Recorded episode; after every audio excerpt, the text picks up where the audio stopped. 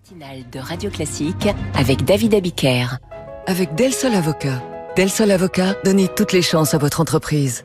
Les voix de l'économie, François, vous recevez le PDG de Système U. Bonjour Dominique Schelcher. Bonjour. Et bienvenue sur Radio Classique. Les prix vont augmenter de 2 à 3% en moyenne. Un quart des prix des produits élémentaires va baisser, selon Bruno Le Maire. Êtes-vous satisfait de l'issue des négociations commerciales?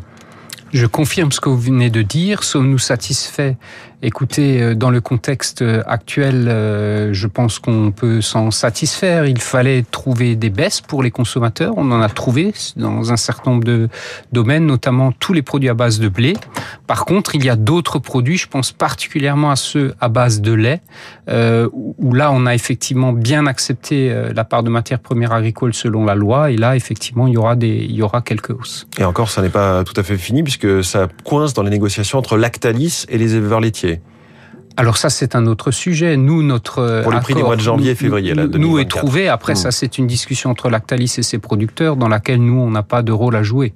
Mais ça comptera ensuite in fine sur le, prix du lait que vous achèterez euh, un jour, si ce n'est pas. Non, nous, nous, notre accord avec Lactalis, il est trouvé. Hmm. Donc euh, après, voilà, c'est Lactalis et ses éleveurs, c'est un autre sujet. Est-ce qu'on va trouver tous les produits habituels dans, dans, les, dans les rayons chez vous? Est-ce qu'il y a, c'est fini le, le déréférencement qu'on a pu voir chez d'autres euh, grands distributeurs? Pour l'instant, il n'y a pas de très grande décision, contrairement d'ailleurs à l'année dernière.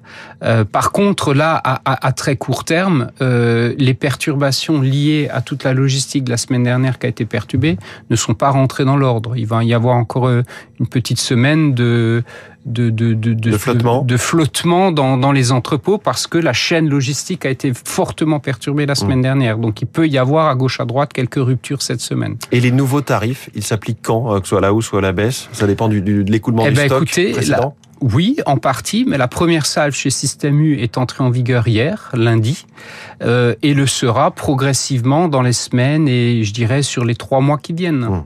On a beaucoup entendu, vous parler des perturbations logistiques.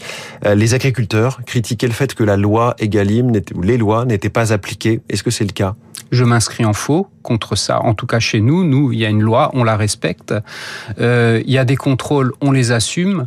Euh, et on en assumera les conséquences aussi s'il devait y avoir euh, une anomalie. Mais le cadre chez nous, c'est bien évidemment de respecter la loi. Un système est un groupe légaliste et on respecte la mmh. loi qui s'impose à nous tous. Hein. Mais est-ce que vous avez moyen de vérifier que en amont, c'est-à-dire vos fournisseurs eux-mêmes, l'industrie agroalimentaire, est-ce qu'elle respecte ce, cette fameuse prise en compte du prix, du coût de, de, de revient pour l'agriculteur? bah, Vous avez raison, c'est tout le sujet. Et c'est une des propositions que je formule euh, pour sortir un peu de la crise actuelle. Euh, L'esprit de la loi Egalim, c'est de la transparence plus on donne la transparence, notamment sur la part de matières premières agricoles, plus c'est simple de se mettre d'accord autour de cette part de matières premières agricoles. Or, la loi propose une option qui s'appelle la fameuse option 3, c'est un peu technique, qui permet de venir avec un, un certificat d'un commissaire au compte qui dit ce que je vous dis, c'est vrai. Cette option 3 est utilisée à 70%, mmh. c'est-à-dire qu'on a la transparence qu'à 30% réellement. Et donc, moi, je suis pour la suppression de l'option 3 et que les industriels viennent vraiment avec les éléments qu'on puisse faire confiance et, et, ça permettrait de répondre à votre question de manière précise. Hier soir, Bruno Le Maire annonçait que déjà, ses services, Bercy, avait analysé 1000 contrats signés entre les 75 plus grands industriels de l'agroalimentaire et les 5 grands distributeurs, dont vous, Système U. 124 de ces 1000 contrats ne respectent pas Egalim, ça fait 1 sur 8. Est-ce que vous faites partie des entreprises potentiellement mises en cause? À l'heure où je vous parle, non. Par contre, nous avons été contrôlés. Euh, depuis dix jours, nous sommes extrêmement contrôlés. La DGCCRF était là plusieurs fois, nous a demandé de nombreux éléments. Euh, pour l'instant, à ma connaissance, nous ne faisons pas partie des 124. Mais vous savez, je ne me fais guère d'illusions cette année. Euh, la, question pour moi n'est pas quand, si nous allons recevoir une amende, mais c'est quand nous allons la recevoir, puisque les choses sont très claires. Vous allez recevoir une amende moi, je pense que vu le contexte cette année où il faut trouver, euh, comment dire, euh, euh, des responsables de, de, tout ce qui se passe, nous, clairement, on s'attend à une amende cette année. Mais s'il y a une amende, c'est qu'il y a une faute. Eh ben, vous savez, dans un, dans un contrat de plusieurs centaines de pages, je veux dire, personne n'est à l'abri d'une erreur, etc je vous le redis, on respecte la loi, mais personne n'est à l'abri d'une erreur. Mmh.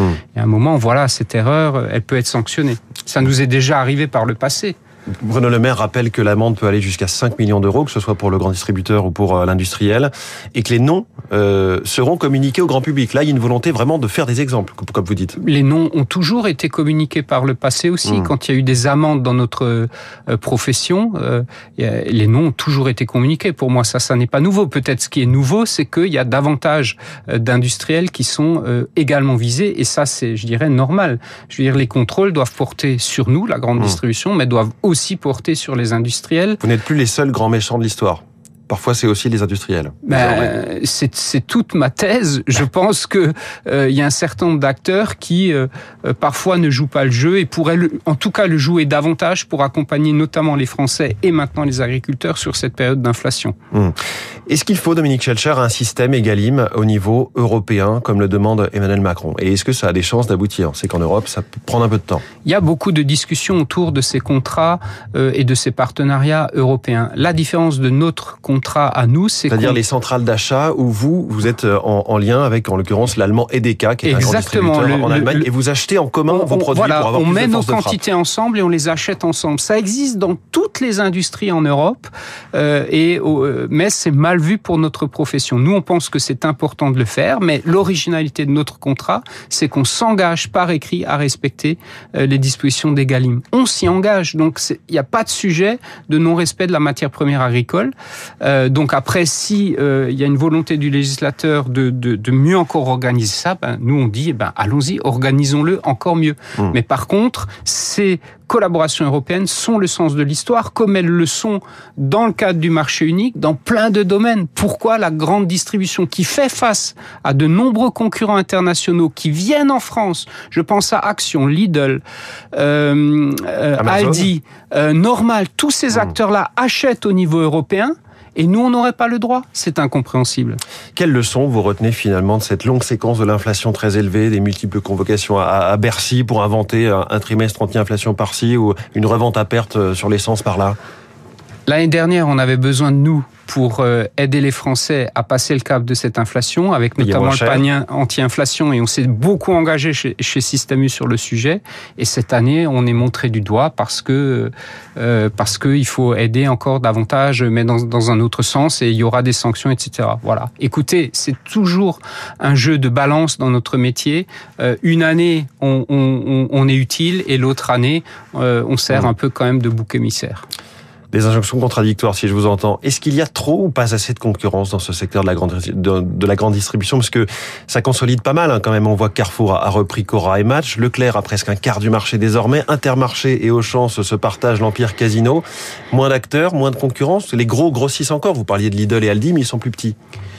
Oui, euh, les choses se consolident, mais regardons en parallèle un sujet qui est très peu abordé, c'est euh, comment dire, le développement très fort et par centaines de magasins de nouvelles chaînes qui viennent de l'étranger à des prix extrêmement bas, négociés à des niveaux euh, à un niveau international que nous on nous empêche de faire. Moi, je vois aussi ça et, et, et, incontestablement le développement aussi de ces chaînes-là, tant mieux si elles se développent. Hein. Moi, je suis pour la libre entreprise, la libre économie, la libre concurrence, mais euh, a un rôle dans la consolidation des autres et des, et des acteurs traditionnels. Mmh. Donc, euh, il faut aussi prendre en compte cette donne-là et, euh, et, et, ne pas que voir euh, la vie des, des, des, des, vieux acteurs, parce que si on, on, ne prend pas en compte une vision globale, euh, dans dix ans, on se retournera vers les acteurs classiques de la grande distribution en disant euh, ah bah il se passe la même chose que euh, pour eux que pour euh, l'industrie. Voilà, exactement. Donc ayons une vision globale de ce sujet et ne la ne le regardons pas de manière morcelée. Dominique Schelcher, le PDG de Système en direct ce matin sur Radio Classique. Merci beaucoup et bonne journée. Et merci à vous François. On vous retrouve demain à 6h pour la matinale de l'économie. Dans 3 minutes, les coulisses de la politique. Euh, Dupont-Moretti, Dussopt, euh, Bayrou. Trois ministres accusés, trois ministres blanchis, relaxés. De quoi inspirer Marcelo Westfred. Radio Classique 7h23.